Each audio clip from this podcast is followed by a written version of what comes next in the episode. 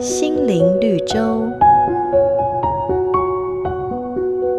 有一对夫妻，平时省吃俭用，把存起来的钱买了三张最便宜的邮轮船票。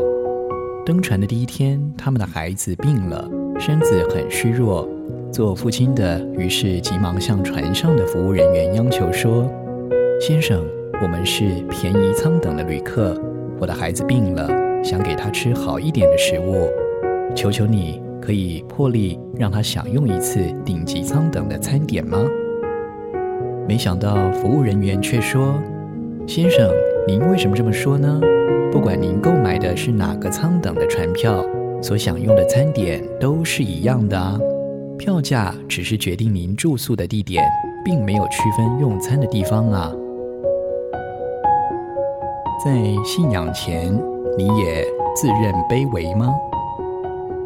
圣经上有一句话说：“口渴的人也当来，愿意的都可以白白取生命的水喝。”上帝不偏待人，他的城门敞开，不论贵贱或贫富。只要你愿意，都得以进入。每个打动人心的故事，都是驱使我们改变、让我们成长的力量。如果你喜欢我们的节目，请帮我们分享给你的朋友，也别忘了按下订阅，避免错过之后精彩的内容。瑞圆银楼与您共享丰富心灵的泉源之旅。